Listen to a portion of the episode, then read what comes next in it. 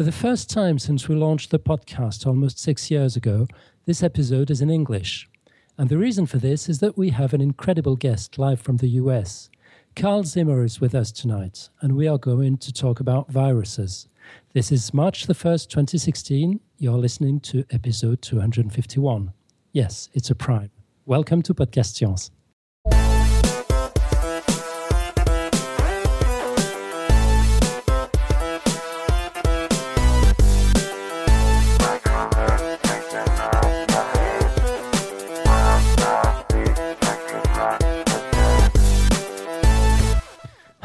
Alan here in Lausanne, Switzerland.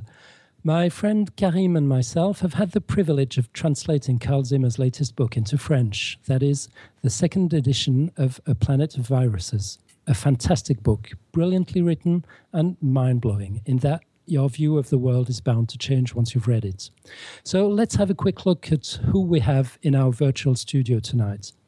Uh, first, from somewhere in Connecticut, we have Carl Zimmer. Welcome, Carl. Thank you. And thank you ever so much for accepting our invitation. We have three people in Paris Pierre, also known as Topo or Pierre Kerner on Twitter. Hi, Hi everyone. Hey. So, Pierre is a great fan of parasites and the author of one of the best blogs in the world, Strange Stuff and Funky Things. Mm. Pierre has probably read everything Carl ever wrote and is his greatest ambassador in France. Karim, my business partner, co founder of Big Bang Science, author of another of the best blogs in the world, Sweet Random Science. Karim has helped, helped us prepare this interview and uh, he will keep an eye on the chat room and relay the questions to Carl when appropriate. Hi, Karim. Welcome. Hi, hi everyone. Nice to be with you. So, just a quick reminder for the chat room if you want uh, your questions to be seen, please send them to at PS in the chat room. Uh, last but not least, in Paris, we also have Nico ensuring the broadcast and recording and everything uh, for this episode works flawlessly. Hi, Nico. Hi. Now, in the suburbs of Lyon, France, we have David from another podcast in French called Lisez la science, which would translate roughly into Go and Read Your Science. David also helps us helps us prepare this interview. Hi, David. Welcome. Hi, everyone. Uh, this episode will be available as a podcast in the feed of both shows. And there are probably more members of Podcast Science hiding in the virtual studio this evening, but for some reason they weren't allowed to speak.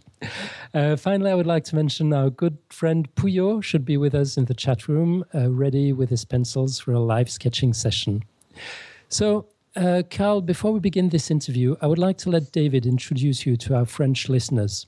David? Thanks, Alan. Carl, for this interview, I've been looking at your bio page and also your Wikipedia page in order to get some info about your career and about the books you wrote. I would like to share what I've learned with the audience. Um, stop me if I say anything wrong about you.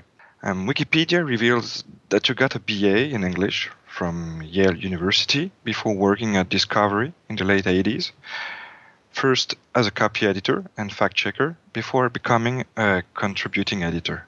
I was stunned regarding the quality of your production and more specifically the book we are talking about today to learn that you do not hold a BA or master's degree in science. Because, these dear listeners, it must be mentioned that Carl Zimmer is not your standard guest. Indeed, he's a columnist for the New York Times, not so bad. He is also present on radio shows, such as Radiolab. I know Alan and Pierre love that podcast.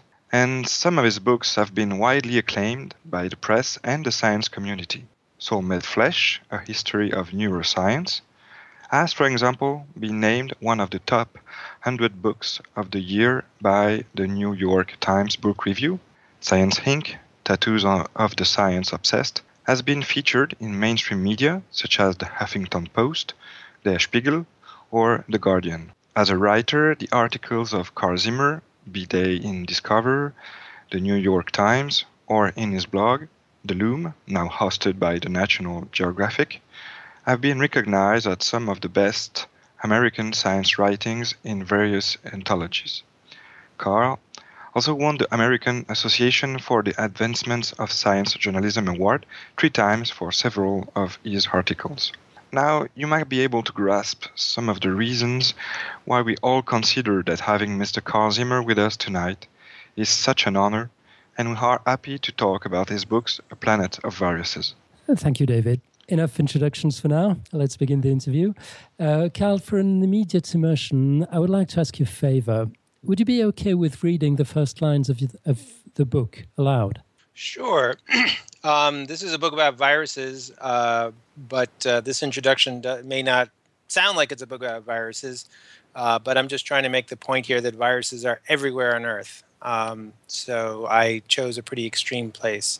Um, so the book begins 50 miles southeast of the Mexican city of Chihuahua is a dry, bare mountain range called Sierra del Naica. In the year 2000, miners worked their way down through a network of caves below the mountains.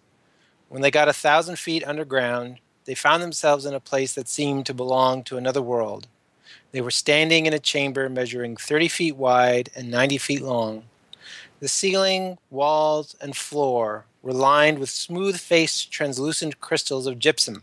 Many caves contain crystals, but not like the ones in Sierra de They measured up to 36 feet long apiece and weighed as much as 55 tons. They were not crystals to hang from a necklace. These were crystals to climb like hills.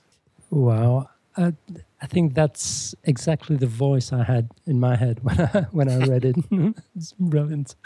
Well, anyway, I guess this will given our listeners an idea of your style: sharp, straight to the point, and yet you you managed to build unforgettable stories on the top of the bare facts.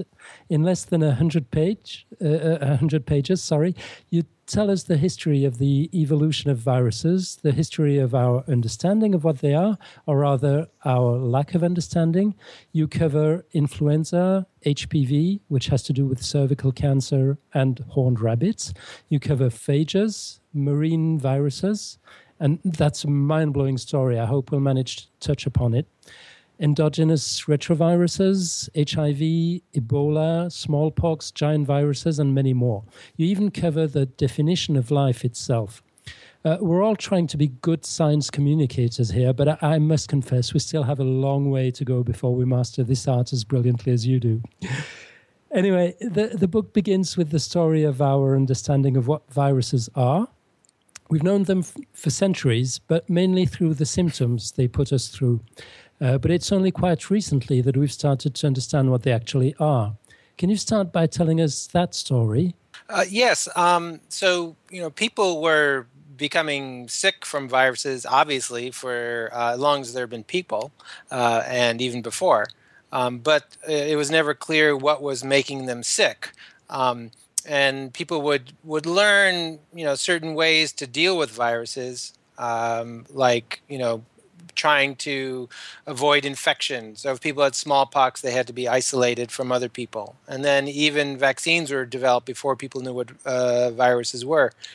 It wasn't until the late 1800s that researchers were trying to understand why some tobacco plants were getting sick. And they thought maybe it was bacteria. So what they did was they mashed up the uh, tobacco leaves into a kind of a fluid and then passed it through filters. And what they discovered was they could actually pass it through filters that would trap bacteria. These are incredibly fine filters. They just had this what looked like a clear fluid, and this could still infect tobacco plants. And so uh, that was when this mysterious substance was called viruses. Virus, which has a double meaning, doesn't it? The, the, the yeah, it, it, can mean poison or seed. Um, and there's a, I, I love that sort of double meaning of it because uh, viruses, they really are kind of like seeds. They're, they're these shells of protein with genes inside of them that can make new viruses. But, you know, to us, they can be quite poisonous. Yep. So I think it was in um, 1923 that a British virologist declared that uh, it's impossible to define their nature. And uh, the New York Times, a few years later, um, titled that the old distinction between death and life loses some of its validity. Yeah, this was because what uh, you know. The problem was that scientists had discovered viruses. They they showed that you there was something that was incredibly tiny that could cause disease, but they couldn't see it because microscopes weren't powerful enough. And so uh, then, what uh, what some researchers did, Wendell Stanley, the chemist in particular, uh, what he did was he said, "Well, maybe I can crystallize these viruses. Maybe I can see them by crystallizing them in the same way you might try to crystallize salt out of salt water." And so he actually managed to do that with these viruses that infect tobacco plants. Uh, and so he could actually create these crystals of viruses. And, and it was very strange because you could just put these crystals away for months and then take them off the shelf and put them in water, and then they could cause disease again. So, um, so people were very confused. Like, you know, what are these things? Are they alive or are they not? And and I think we're still debating that today. Okay, and it would it wasn't until the end of the the 1930s that we were actually able to see them. Yeah, that's right. It, it, finally, there were uh, microscopes invented, electron microscopes that were powerful enough to to give uh, scientists the opportunity to zero in and actually see these things because they're hundreds of times smaller than bacteria. Uh, and actually, scientists were able to see the viruses that infect bacteria, what are called phages. Um, and, uh, and so fi- at last, they could actually understand that these viruses you know they're they they're very small but they're not invisible they are tiny little entities that can invade host cells and basically force those cells to make new viruses um, karim do, do we have questions in the chat room already for, for Carl? Well, so far we do have one question actually. Um, it's a question from Heckle, I think, um, asking he's not sure, but do prions have a similar story of discovery? Um, yeah, that's interesting. They're, they're, so prions are just proteins um, which kind of get a deformed shape and basically, what they can then do is they can grab onto other proteins and deform them as well. And so that that change in shape can sort of spread out among these particular proteins. Um, and then it can cause diseases like uh, what's known as mad cow disease um, and other other kinds of diseases. Uh, and and and certainly um, there was a, a a lot of debate about certain kinds of diseases where researchers just couldn't find a bacteria or a virus to uh, to account for it. And then eventually Stanley Prusiner, Stanley Prusiner at University of California at San Francisco was was able to zero in and, and find evidence that it was actually these what he calls prions, a particular kind of protein that can become deformed this way. Um, so yeah, and there's a, some interesting parallels to that story. Thank you. Yeah, thank you very much. Let, us move on to to our first virus. Can you tell us a little bit about the rhinovirus? So the, the rhinoviruses uh, in in English, uh, they you know we call it uh, the uh, cold, and my uh, poor French uh, makes me forget what it is that that is in French, but. Rhume. Rhume, yeah. So, um, and so basically, um, you know, rhume or the or the cold. I mean, it's this is a this is a virus we've all had, and uh, it doesn't make us particularly sick in the mo- for most for most people.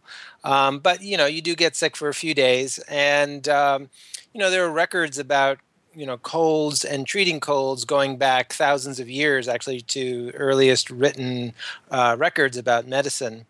Um, and uh, but it wasn't actually until the early 1900s uh, that scientists were actually able to show that these colds were being caused by a particular uh, virus. Um, and um, you know, basically, there was a uh, the, there was a sci- scientist who you know basically uh, took the mucus from his sick you know uh, research assistants and students and filtered it through and then could basically like give other people colds um, and that was that was the kind of test that you needed to show that this was in fact a virus that was causing colds. Yeah i remember that that that bit in the book. It's absolutely disgusting. Walter kruse uh, in in germany. Um, yeah so interesting fact you, you, mentioned that the the virus has been well the the cold called resh in uh, don't know what language that would be. What was mentioned uh, 305, uh, 3,500 years ago in the uh, Ebers papyrus. Yes, that's right. Yeah, so it's really been annoying us for, for like forever. it's only yeah. now that we've discovered what it is, and we still don't have a cure for it, do we? No, we really don't. Um, you know, there are some studies that suggest that zinc might be able to um, might be able to shorten the span of, of a cold, but um, it's not really a cure, um, and there's no there's really no way to prevent them.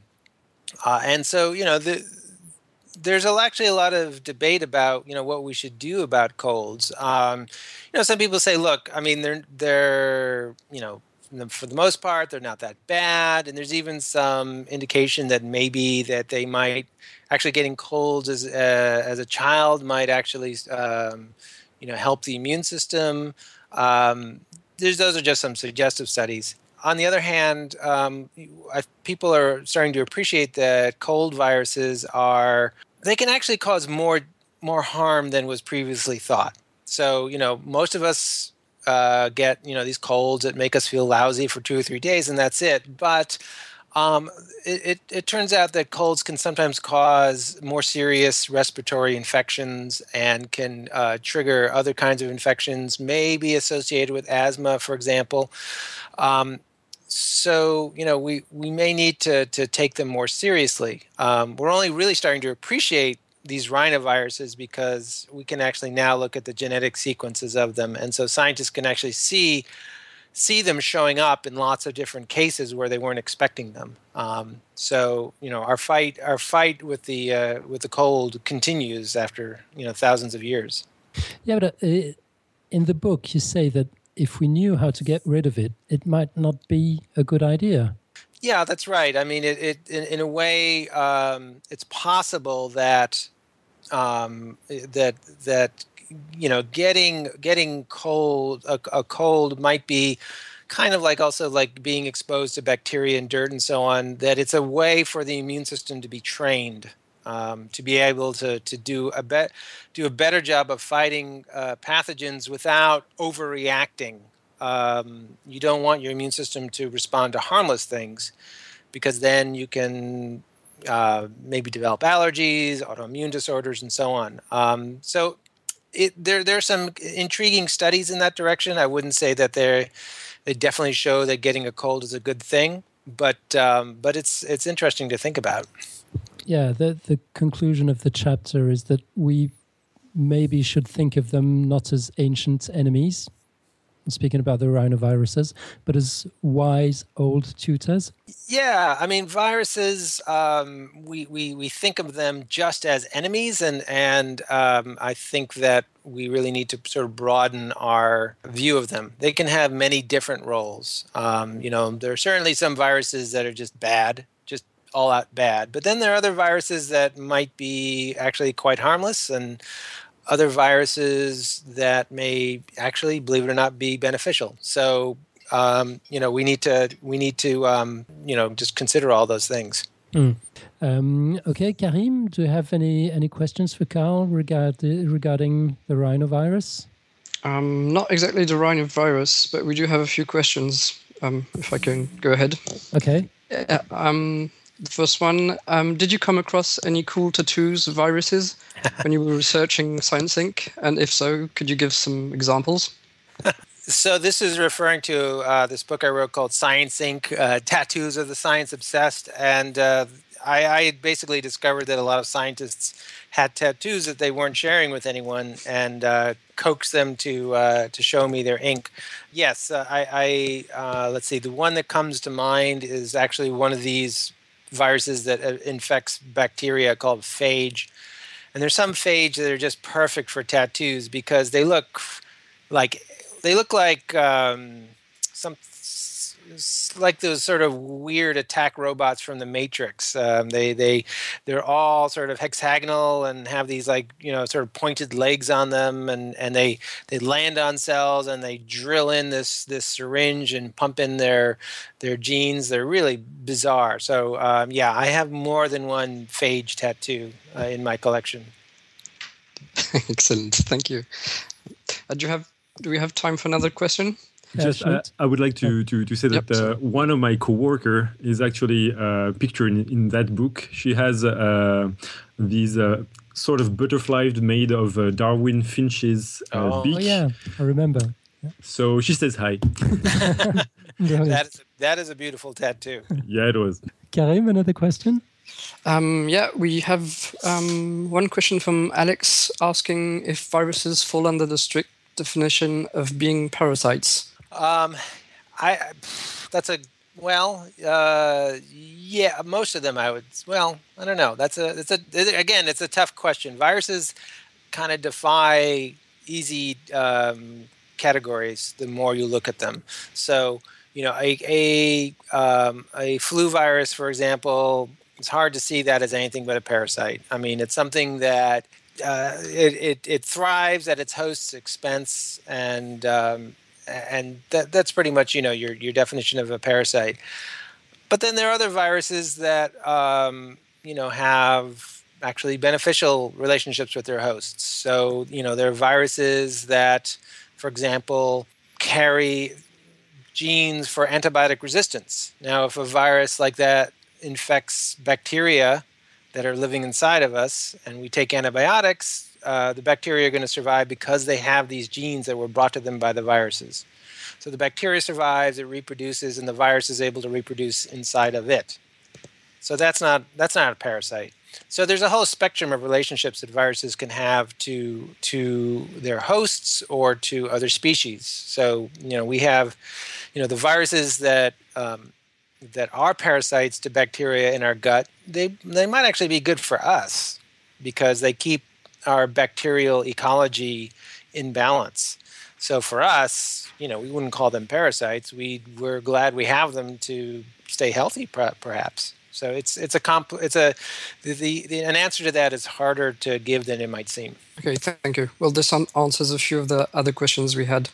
Um, some of them asking if viruses could be uh, useful for human beings. Yeah, viruses can be useful in very ma- uh, many different ways to humans, both just in a sort of physical medical way, but also um, we use viruses um, for lots of applications as well. Um, so yeah, so viruses are great, are, are, are a great resource. Very cool. Thanks. Thank Someone so asks if um, they can be considered as a symbiont uh, of, of sort. Yeah, I, I, well, um, I guess it sort of depends on how you define a symbiont. Um, I mean, if they're talking about things that have a, a sort of mutually beneficial relationship with their host, sometimes yes. You know, for some some for some species of viruses, for some hosts, yes, it's actually can be beneficial. They can they can bring they can bring uh, beneficial genes and so on. Sometimes it's a kind of a conditional thing. Um, sometimes sometimes viruses basically have the attitude of to their host of we can be friends until things get bad and then i don't want to have anything to do with you. So viruses can invade a cell and basically sit there very quietly um, and not cause any harm. But then if the cell experiences stress the, the actually the virus is the virus can detect the stress and it can basically switch on its genes, make lots of new viruses, and rip the cell open and escape. So the cell dies, and the virus is able to basically get out of there because it's a bad place to be. Thank you. Um, time flies, so I'd like to uh, jump to the next chapter. We're not going to go uh, into the details of each chapter, but I, I, think it's worth spending a minute or two on influenza.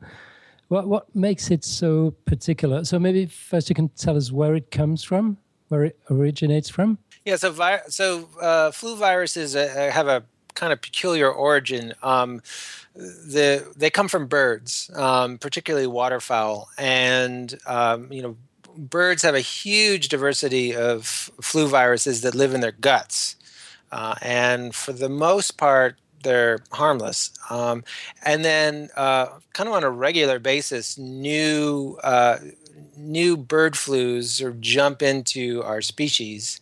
Uh, they adapt to circulating among humans, and instead of being a gut virus, they become a lung virus, and we spread them by sneezing and getting you know the viruses on our hands and contacting surfaces and so on. Um, so we're we're constantly getting this sort of replenished supply of flu viruses, uh, uh, really, you know, just all the time, um, which is different than the, how other viruses originate. And uh, throughout history, it's been an, a, an awful killer, hasn't it? Uh, you, you, mentioned the 1918 outbreak, uh, which infected half a billion people and killed an estimated 50 million. Right. It might have even been more you know billions of people. It's kind of hard to know precisely how many people are infected, but um, what's amazing is that it, it spread all over the world to even the most remote Alaskan villages. Um, it was uh, it was a worldwide outbreak and, and quite catastrophic. Um, okay, Karim, do, do we have any questions so far? Well, there's one question which is um, at the heart of the book. I think um, it's whether or not viruses are alive. I I get asked this question all the time, but I and I always sort of feel like before I have to answer that question, I think the questioner needs to tell me what life is. you know, to, to, to, to, define life for me, um, because if you if you actually look for definitions of life, there are hundreds of them that are sort of, you know, in circulation among scientists. Um, there's no clearly accepted definition of life. People will say will will say, well, living things have these these this list of qualities, and they rattle off some arbitrary list, and it's a different list depending on who you talk to. Um, so um, it's a it's kind of a difficult question to answer because the the terms are so um, contentious. Um, you know, there are certainly features of living things that that most viruses don't have. So you know, the maybe the key thing is that uh, you know our cells have little factories for uh, building proteins um, out of building blocks, out of amino acids. They're called ribosomes. Um, so you know, our cells can grow. They can build new proteins. They can build their own genes. Viruses can't do that. They don't. They don't have that that capacity. So so um, so if that's your definition, then yeah, I, I would say they're not fully alive. Although there are some viruses that seem to be getting very close to that kind of capacity. They're called giant viruses, and there's so much like cellular life that some people are, are saying not even sure if they're viruses or not. It's it gets confusing. So um, so I, I think that you know life you know, we, we tend to think in a very binary way, life and death. Um, but I think in terms of biology, um, there's actually a, a, spectrum of I don't know what you call them biological systems, living systems, from the simplest virus to sort of a full blown living thing like us. And and I don't I, I think it's actually harder than you think to draw the line and say on this side things are alive, on this side they're not. I'd like to move on to the next chapter, which is about HPV, the human papillomavirus, uh, which can cause rabbits to grow horns. That's an incredible story. And uh, human beings to get cervical cancer or even look like trees. Can, can you can you share your, your insight about this one? Sure. Um, so human papillomavirus is is um, is, is a, one of the better known viruses now. Um, I think partly because um, the their threat is so well appreciated. Uh, women who uh, who are infected with certain strains of HPV are at risk of developing cervical cancer. Um, men can also develop cancers as well from this virus. Um, and basically, what happens is that the um, the virus gets into cells and um, it can inadvertently uh, sort of speed up their replication, and it kind of gets out of control, and and the uh, the cells are just turning into cancerous tumors. Um, their their runaway growth uh, becomes very dangerous. How they were discovered is pretty amazing because um, it was actually uh, in the early 1900s in the United States, people would um, you know talk about these rabbits that grew horns, and you know this sort of seemed like mythology, but actually every now and then people would actually find these rabbits. And so, um, a, a, researcher at Rockefeller University named Richard Shope in the 1930s, he actually asked a friend to go hunting for these rabbits and uh, shipped them their bodies back to him. And he he studied these horns and he realized that they were actually like kind of like cancerous growths. And then when he uh, studied them closer, he was actually able to isolate viruses out of them, and he could use those viruses to actually cause new horn growth in other rabbits. So H, you know, papillomaviruses are found in basically every mammal on Earth human papillomaviruses in particular infect us. Um, and, um, you know, it, it, it, this is actually, um, you know, a, a, real success story in terms of virology because um, here we actually have a way to eliminate cancer a huge number of cancers because there's an effective vaccine against HPV. Um, so if you give people HPV vaccines, they're not going to get this kind of cancer. And th- this is a cancer that that uh, affects uh, many many thousands of people every year. Um, and this is one. This is a kind of cancer we can just eliminate and you can't say that about you know other forms of cancer um, so it's uh, and and you know the HPV vaccine uh, results are starting to come back in, sort of long-term data showing that um, this vaccine is really starting to drive down uh, the rates in the United States, at least, of um, the cancer-causing strains. Uh, Karim, any questions? Um, not about the rabbits, I'm afraid, but um... a lot of comments, obviously, in the chat room about the rabbits. Mm, actually, you haven't you haven't talked about uh, the jackalope myth, though, uh, and the link between the, the cotton rabbit uh, virus and uh, uh, yeah, and, yeah, and this so, myth. Right. So, so people would refer to these rabbits with horns as, as jackalopes, which I guess is sort of a pun on jackrabbits and antelopes. And I mean, I remember, you know, the first time when I was young, I went out to Wyoming and Montana. If you went into a restaurant, you'd sometimes see like jackalope heads on the walls, um, which were actually like rabbits with antelope horns glued onto them, and you could buy postcards for jackalopes and so on. Uh, and you know, and and I just assumed that was just uh, just a, a myth that Westerners would uh, use to fool Easterners about about the Western United States, but. It, it, turns out that it's actually got a little grain of truth in it. Um, that there really are these rabbits with horns. I've just posted an image of uh, Ronald Reagan carrying a, a jackalope uh, yeah, trophy. In the chat room. yep. uh, and there's been a, another picture in the chat room. Uh, I was going to skip the question, but since, since it's been mentioned, can, can you tell us the story about of um, Dede, the Indonesian boy in the 80s? Yeah. So so um, so in addition to uh, cervical cancer, HPV in other situations can cause this kind of runaway growth skin cells and that can lead to warts for example uh, and other kind of pre-cancerous growths.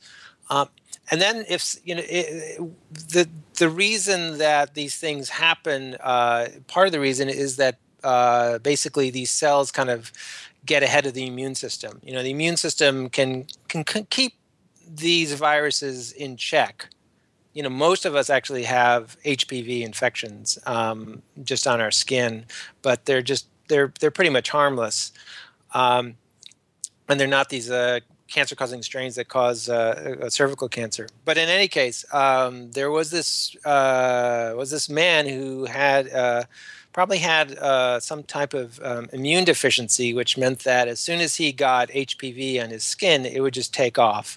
It would just make his skin cells grow really fast, and um, it's kind of horrific that he, he his skin started to look like tree bark. Um, and he would grow these just huge uh, growths on his arms and other parts of his body.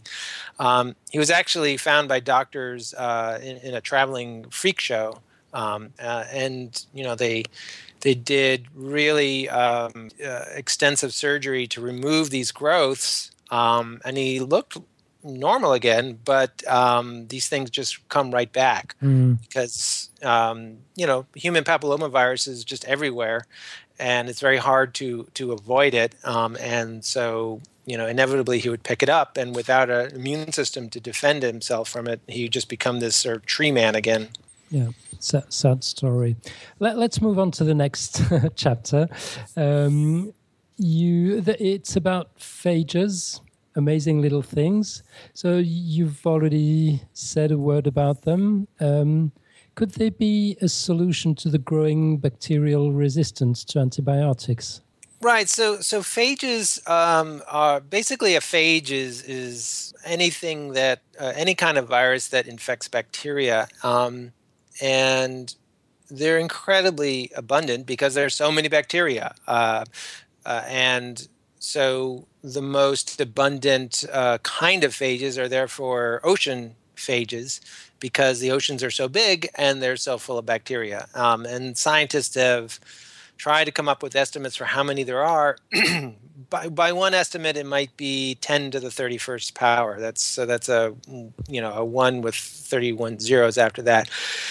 Um, it's a lot of viruses. I mean, I mean, basically, viruses are the most abundant life form, if you can call them that, uh, in in the world. And um, and you know we can really benefit by uh, studying in particular phages for a lot of different reasons uh, and one reason is that um, you know f- there are phages that um, specialize in infecting the bacteria that infect us so if you have a wound that gets uh, infected by bacteria um, it's possible to use phages to uh, clear up that infection and actually in France, um, a hundred years ago, um, this kind of so-called phage therapy was uh, invented and became very well established uh, before being replaced by antibiotics. Um, and now that antibiotics are starting to really falter, starting to see antibiotic resistance and so on, people are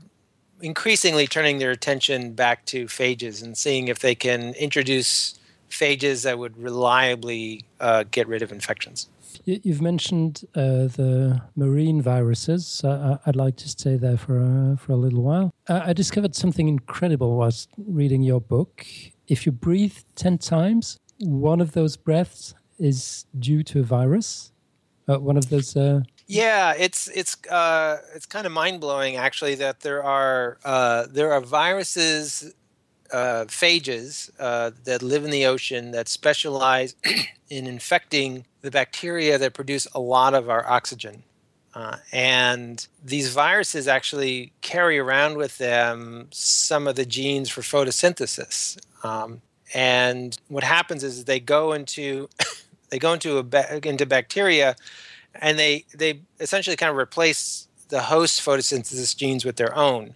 And that's because um, that makes the host better at um, producing the kind of uh, building blocks they need to build new viruses.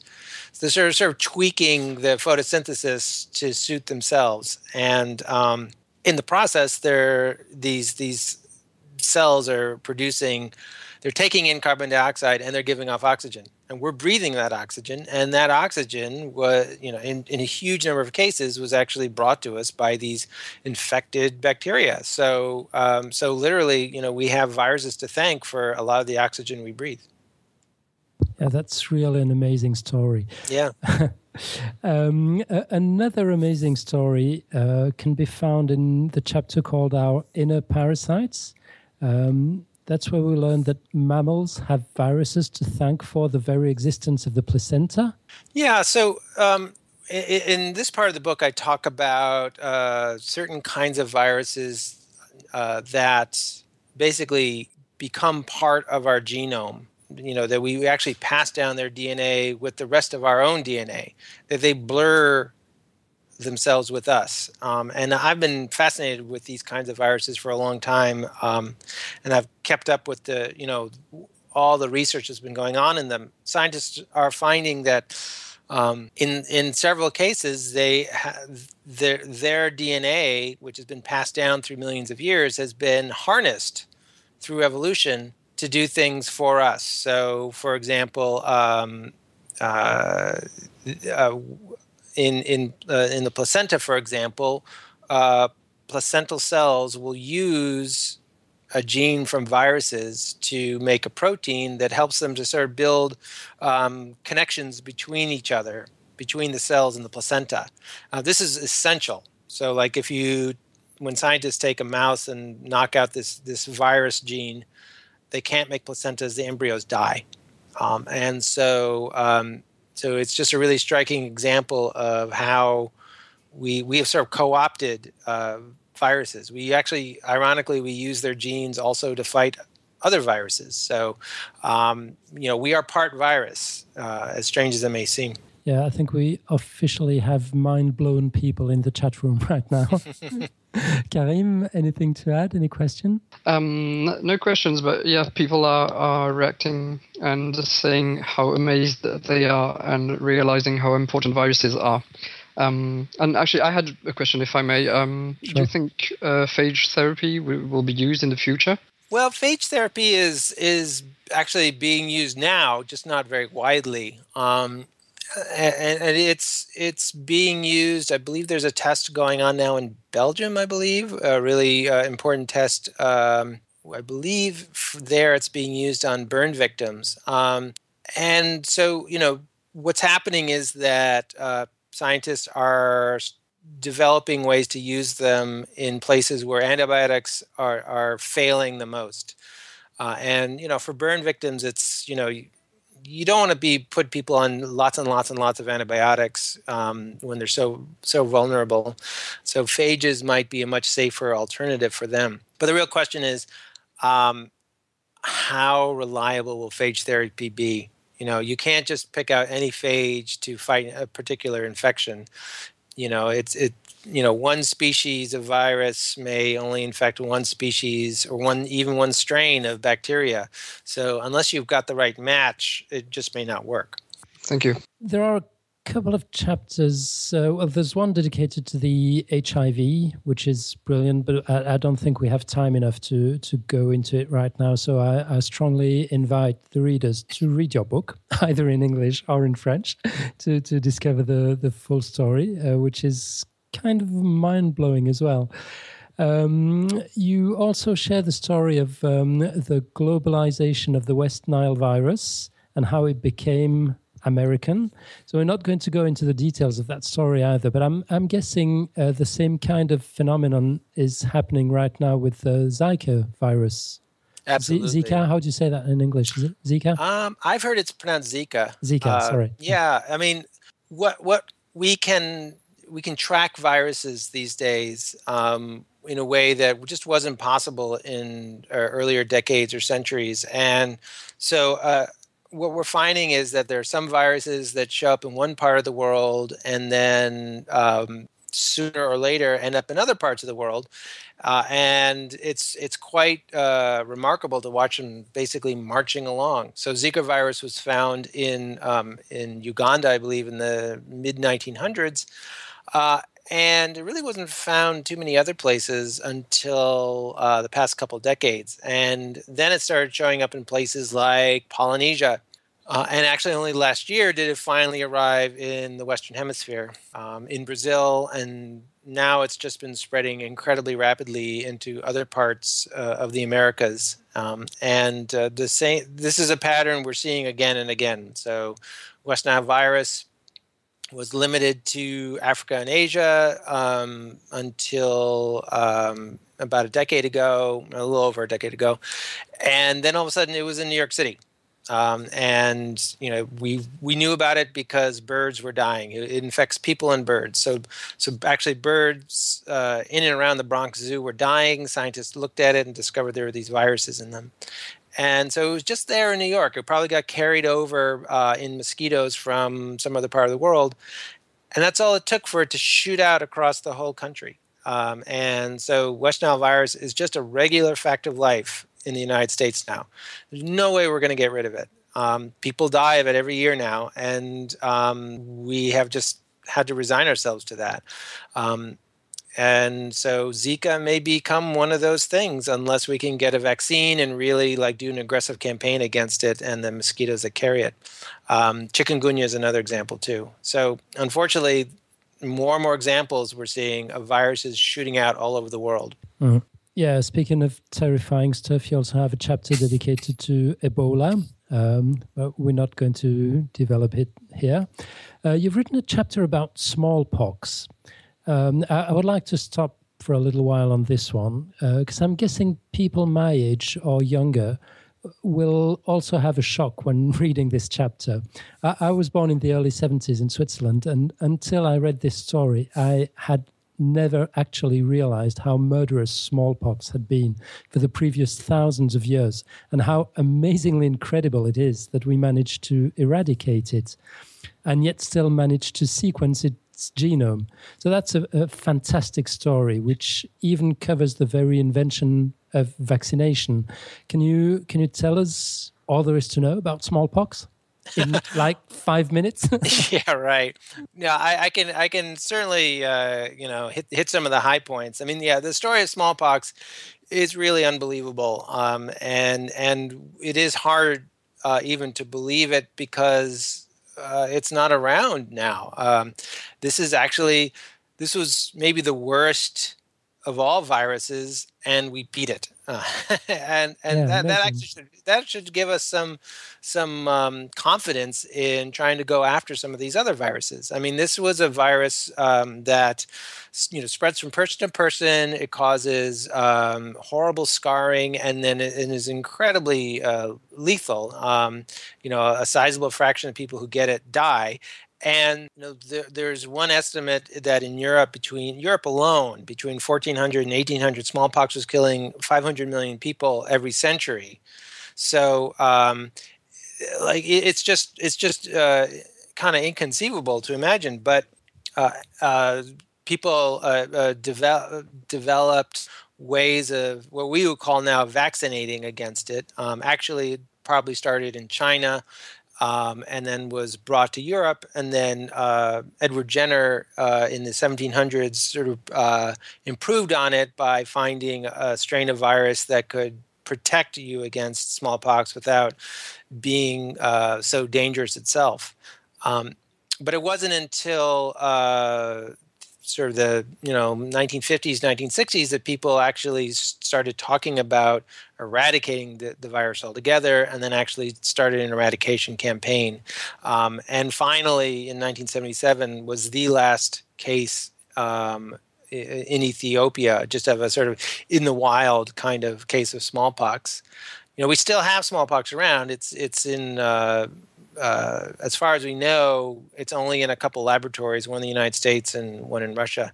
Um, and that's it. And so now the debate is whether we should just get rid of it altogether or hold on to it to study for further insights. You, you nailed it in less than five minutes. That's absolutely amazing. Thank you so much. Um, Karim, do, do we have questions? Um, well, there's a vocabulary question. Uh, was there or is there a big pox? not, that, not that I know of. There are giant viruses, and I write about them in the book. These are viruses that are as big as bacteria, hundreds of times bigger than uh, previously known viruses, with you know sometimes a couple thousand genes, which is crazy because most viruses have only ten genes or less. Um, but no, I haven't heard of, of a big pox. Smallpox is bad enough. Okay and also, um, I just wanted to know. Um, you said maybe we should. Well, the um, smallpox virus is kept uh, in a safe. Um, where do you stand for? Do you think we should destroy it or keep on searching?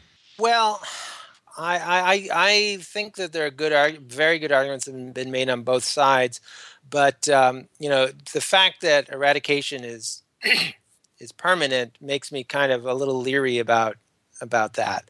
Um, and actually, you know, you could actually even argue that maybe eradication isn't uh, even possible. Um, for example, we're not 100% sure that all the smallpox stocks have been accounted for. Um, it's possible that some people are holding on to them somewhere and they're going to unleash them. We don't. We don't. Just don't know. Um, And the other thing is that you know we have we know the smallpox genome, we know the sequence of, of genes that make smallpox smallpox, and you know in this day and age, if if you know the genetic sequence of a virus, you can make the virus. Um, and so, with synthetic biology, um, I don't think that smallpox will ever truly be eradicated. Uh, and there's still a lot we actually do not know about smallpox. Um, and there's a lot we don't know about the relatives of smallpox, which could also cause the next big outbreak. So I tend to lean on not eradicating them. Okay, thank you very much. Uh, you mentioned giant viruses uh, a minute ago. I think uh, Pierre has a question for you linked to recent news. Pierre? Yeah, indeed. Uh, I came across your coverage of a very recent uh, discovery re- regarding giant viruses, uh, a CRISPR like system, so the um, immune system for bacteria, the CRISPR system, found in a giant virus. And I was wondering whether you could explain in few words what the discovery is, but also what kind of precautions you take when writing about such recent discoveries and hot topics. Right. So this was a this is actually uh, so I read about giant viruses in a planet of viruses, but you know, the science of giant viruses is moving so fast that there are just things that are you just have to report on in addition to it. So this is something that I actually wrote about just um, yesterday in on the website Stat S T A T. Um, and there I reported on this puzzling finding. Um, there are giant viruses that actually can get infected by their own viruses. So, believe it or not, there are viruses of viruses. So, you have giant viruses that infect protozoans, um, and then there are these other viruses, these little viruses called virophages that infect the giant viruses.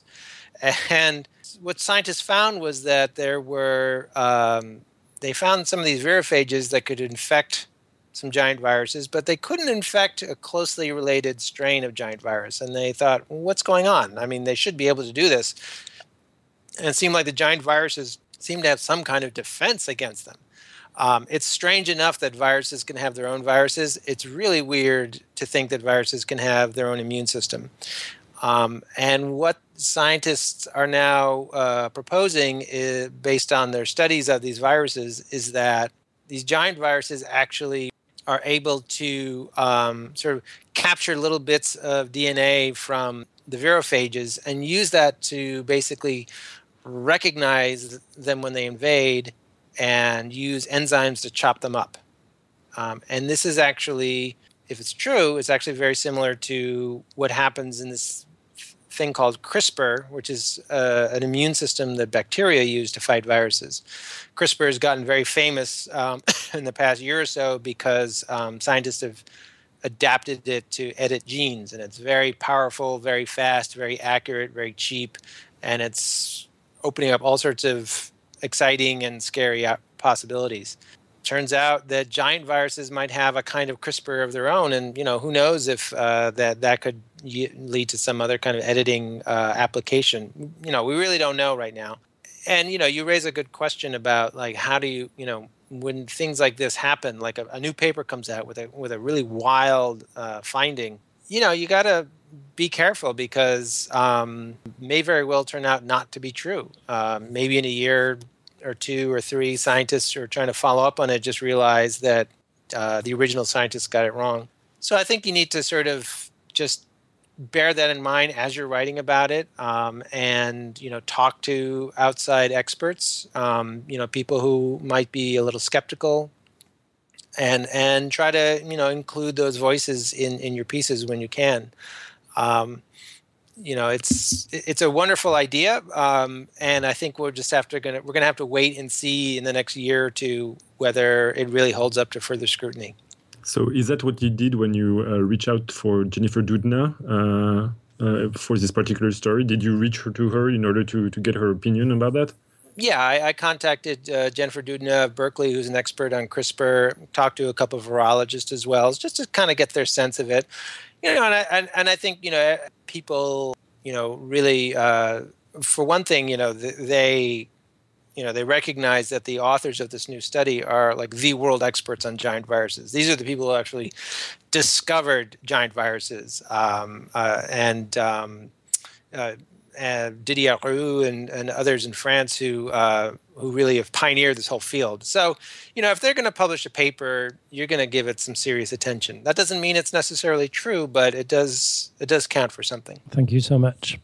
Uh, time flies. We uh, we have to wrap it up as far as the book is concerned. There's one last question I would like to ask you. Uh, basically, it's it's just a matter of time before the next viral plague hits it hits us, isn't it? Uh, yeah. Um, uh, unfortunately, um, you know, it, it's we're we're dealing, for example, right now with with Zika uh, in in the Americas, for example. They're they're happening all the time. Um, you know, it's sort of a question of just the the scale of them. Sometimes, sometimes they turn out to be new viruses that are not especially huge. So right now, MERS, for example, which I write about in the book, you know it's it's you don't want to get it it's it can be quite lethal but it seems to right now be fairly limited and be spreading in hospitals um, and not really going out beyond that so it's not like the flu but uh, yeah we, we will we will have more of these and some of them could be uh, quite bad you know it could be I can't say what it'll be next. I mean, it could be a new flu pandemic. It could be a new strain of bird flu that turns out to be very uh, fast spreading and and also uh, relatively deadly. Um, so we need to. there are lots of things we can do to get ready for these things. Uh, that's it's you know uh, that's good, but it's also frustrating because you can see uh, how we're not doing what we could do with the Ebola outbreak, for example you know, why was it that uh, we didn't have an Ebola vaccine ready to go? I mean, there, there were there was good results on on Ebola vaccine research years ago, but the researchers just couldn't get anybody to um, couldn't get anybody to to sort of uh, get along uh, and and really do the research on it. So um, we need to be better at preparing for that next virus outbreak. I think that's a good a good message. Thank you so much, uh, Karim. Any questions? You're muted, Karim. Oh. I'm sorry, I had a connection problem. Uh, not right now. I think people are still amazed and trying to process uh, the virus within a virus thing. So um, we're still on that. Uh, okay, so regarding the book, I'd definitely invite our listeners to read it, either in English, it's called A Planet of Viruses, and the second edition is available everywhere. And as of March the 11th, it is also available in French under the title Planète de Virus. I'm not sure I mentioned it, but the translators have done an amazing job. Um, now I'd like to let David and Pierre ask a few more questions, not about the book, but about you, life, and everything, uh, and your your writing especially. Uh, David. Um, yes, I would like to come back to your academic background. Um, does one not have to be a scientist or understand and communicate science? Uh, I hope not. Um, because I'm not a scientist. Uh, so if if that was true, I'd be out of a job. No, I I, I mean I don't. I mean certainly. Um, being a scientist, you know, gives you like lots of great insights into how science works, and and uh, and may give you a lot of expertise in a particular field. But I, I don't think that that prevents other people from learning about science, about writing about it, and so on. Um, you know, you do I, I would say that you know non-scientists have to be have to recognize that it's it can be complicated and that it takes time to really understand it. Um, and it's it's very easy to sort of go into things with the wrong assumptions. Um, and you know so you certainly i as a non-scientist i'm constantly questioning myself double checking to make sure that I have things right. Um, and and you know I, I, that's fine, and it's it's interesting to to learn how I've made mistakes and to to learn from them. Um, I just don't like to. Uh, I prefer to discover those things before stories go into print than afterwards. I guess that's good advice. Uh, David, I think you had another question. Yes. Um, in the foreword, we can read that the content of the book were originally intended as essays for the World of Virus project. Um, could you please perhaps give us some insight about this initiative, its status, and how did the book come to life, perhaps? Right. So this was uh, an educational project um, that uh, was uh, organized uh, by some folks at the University of Nebraska. Um, they do a lot of different educational projects on evolution and other subjects. And uh, they got in touch with me to see, at first, if I would just write a few um, essays about viruses, just f- to introduce them to students and so on. Um, and I just started writing them, and then after a while, we all kind of realized that I was I had almost sort of accidentally written a book, and um, the University of Chicago Press uh, got interested, and so then I went back and you know kind of you know reworked all the essays uh, to to really make them unified and actually hang together as a book so so this became just one of the one of the things to emerge from, from this project you know they've done other things comic books radio programs all sorts of posters all sorts of different uh, interesting things so um, it was it was a lot of fun to be uh, working with them and seeing you know people taking viruses in different creative directions pierre you also had a couple of questions. Yes, indeed. Uh, if we have a little time left, I'd like to ask you a bit more about your different works and experience in science outreach. Uh, for many, uh, us included, you've reached a very nice balance in your delivery of uh, facts, storytelling, and opinions. What would you consider were the major breakthroughs that uh, enabled you to reach that balance? Well, um, I mean, my own experience. Uh, I mean, I can't say that it was all like uh, carefully thought out, but um, you know, I worked for ten years at Discover Magazine. I was a senior editor there for four years, and that was really, you know, my education in science journalism. You know, to really learn how to do it, um, starting as a fact checker and then writing short pieces and so on, and and learning from some really talented editors and, and journalists. Um, you know, since then I've I've basically been you know writing on my own full time, and um, you know I, I, I just like to seek a balance between different kinds of writing, just just for my own interest. I think it I think I you know I personally would get a little bored if I was only writing one type of writing all the time. So when I finish a book, you know, the I usually I I really like to work on something very very short. Um, I enjoy that, you know, being able to write something, have it done quickly, and move on from there. Um, so, um, so it's you know, it's just sort of a constant process of kind of fine tuning my my my schedule and my day, looking back to the things I've written and trying to figure out, you know, how I can move forward in a in a different way. Uh, so you, have tried also a bunch of media. You, have tried blogs, journals, and magazines, uh, New York Times, National Geographics, and so on. Uh, podcasts such as Radiolab, Fresh Air, uh, Meet the Scientist, and This American Life, and recently video for Stat. So now you you have like a broad image of uh, those. What are the pros and cons of each medium? Do, do you have a favorite, and do you think there is a shift from one to another of late? I still you know, I'm working on a book right now about heredity, and and I really I really enjoy being able to just spend you know a whole day or maybe even several days just doing nothing but working on one particular big project. Um, just creatively, that's really satisfying.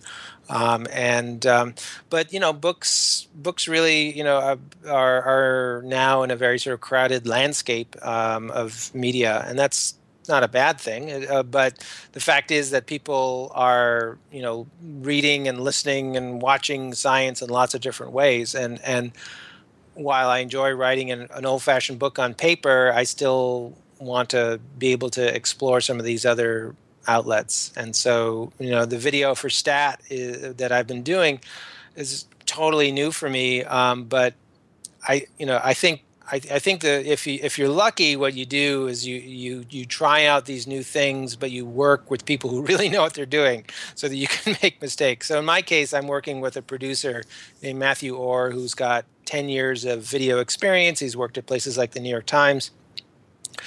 So he and I basically what we do is we just show up in laboratories where people are doing interesting things like stroke rehabilitation or hacking microbiomes or what have you and we just basically just take over and you know have them show the, us stuff and tell us their story and so on and um, Matt is filming all the time and looking for the beautiful images to to complement what we're talking about. Um, but it's a completely different challenge. You've only got maybe five minutes to, to summarize what people have been doing for years, um, which which is not always easy. Right. So do, do we have still time for a few questions?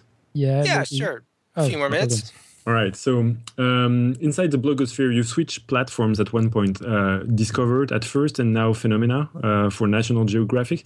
Uh, can you tell us a bit about how you perceive those blog platforms, how they've evolved, and what they offer to the bloggers, and so on?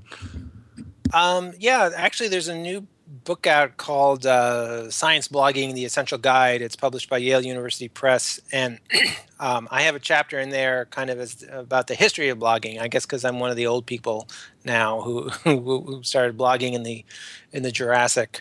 Um, I actually started blogging just on my own on my own website with some very primitive software, and then a blog network called Corante asked if I would blog with them and then i got invited to a larger blog network called science blogs and then from there discover magazine and national geographic so um, you know blogging was very exciting uh, it's you know it still can be very exciting but i mean there was a time where it was in the early 2000s where or mid 2000s even where there was just nothing else like it, where you were just able to write what you wanted in your own way. You could integrate things like video and so on, and and just just experiment um, and uh, and respond quickly to readers and so on. And there's so many things. Um, there's so many things that uh, uh, uh, that now we just take for granted in science media that um, really uh, were being discovered for the first time with science blogging.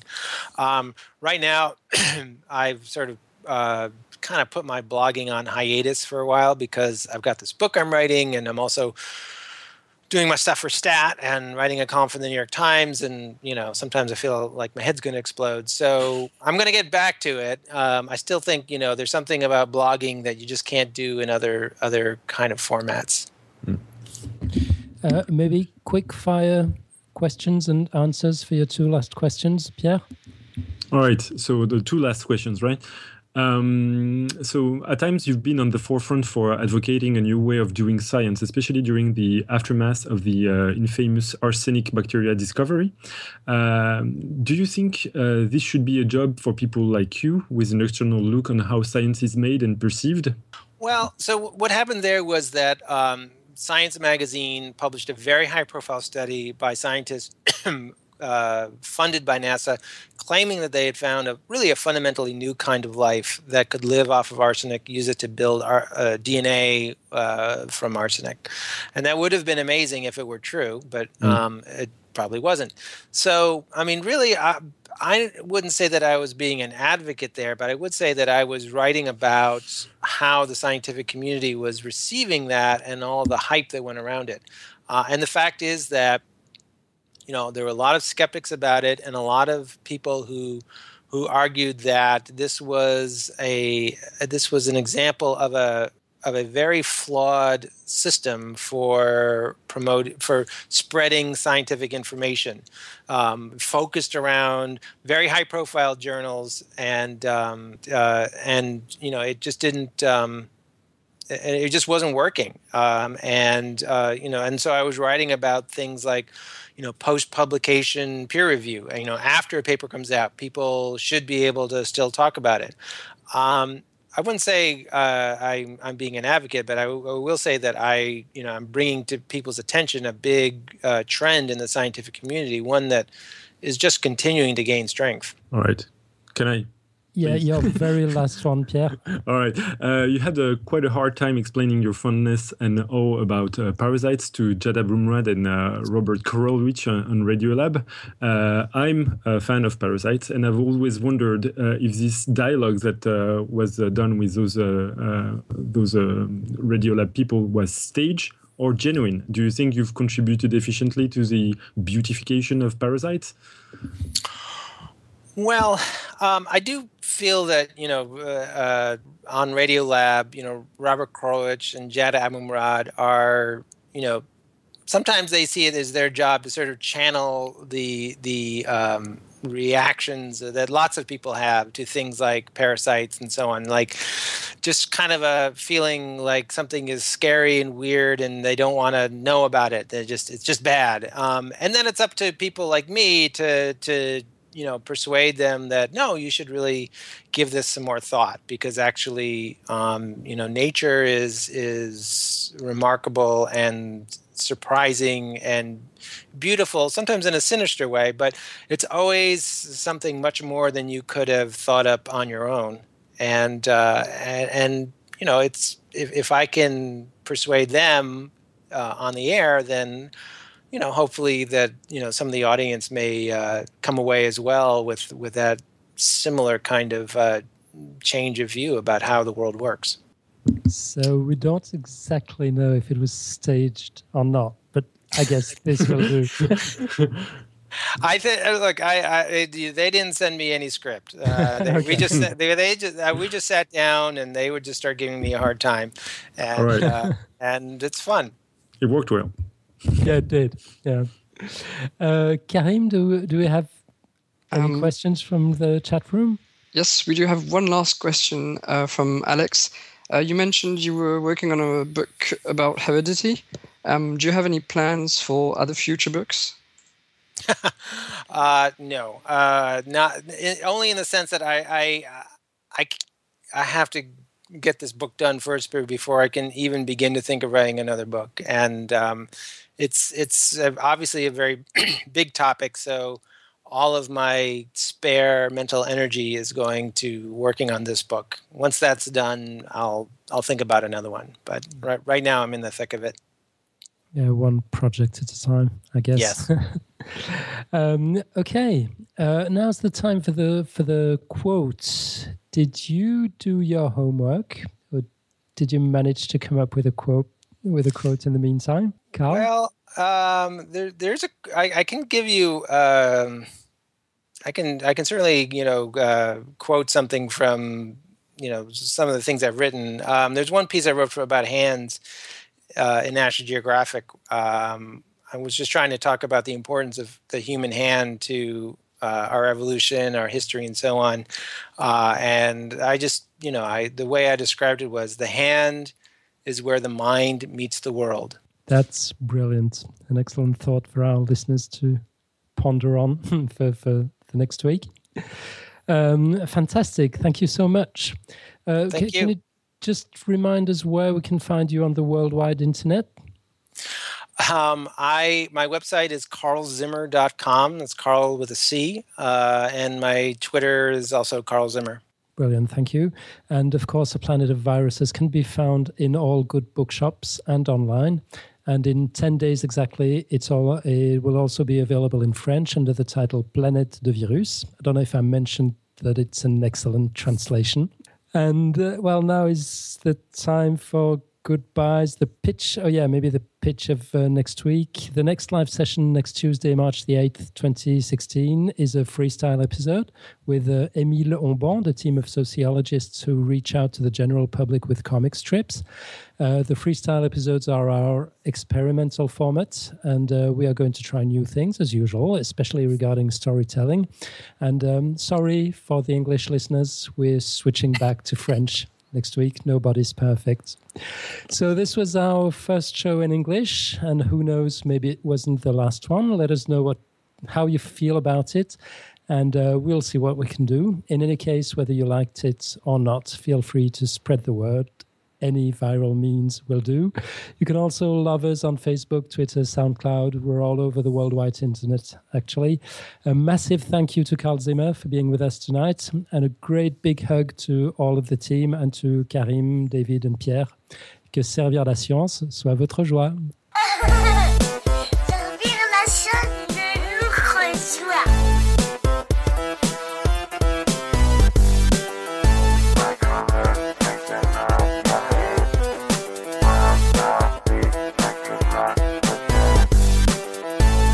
just uh, just about a little question about translation.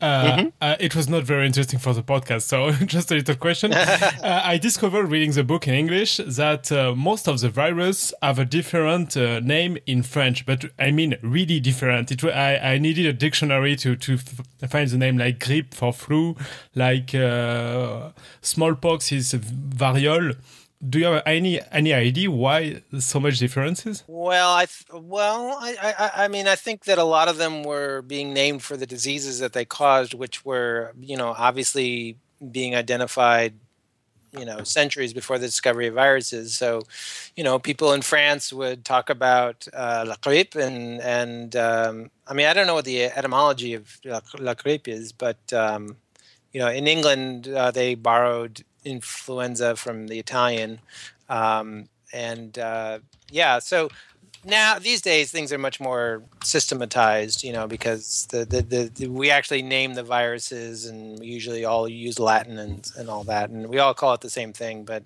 yeah, these older ones, it's not the case.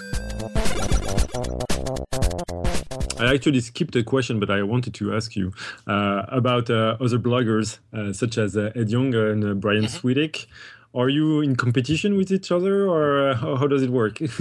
Because sometimes on twitter we, we, see you know this kind of uh, uh, I, I, don't know if it's fake tension or just like um, you know bickering. I don't like, I oh we're, we're just sort of teasing each other i think the way brothers do you know? I, right. yeah it's no they're uh, I, I know brian and ed very well and and i'm you know i'm, I'm always reading their work. Um, uh, certainly Ed and I have very similar interests, and um, you know sometimes he or I will just get in touch with the other one and say like, "Are you writing about that Nature paper next week?" And you know, you know sometimes it's just if so, if I know Ed is writing about something, I'm just I, I won't bother because you know you know I, I there's no point in having two two posts on it. I mean, sometimes I you know if I really just want to do it myself, I'll do it myself. Right. So um, yeah, yeah. Um.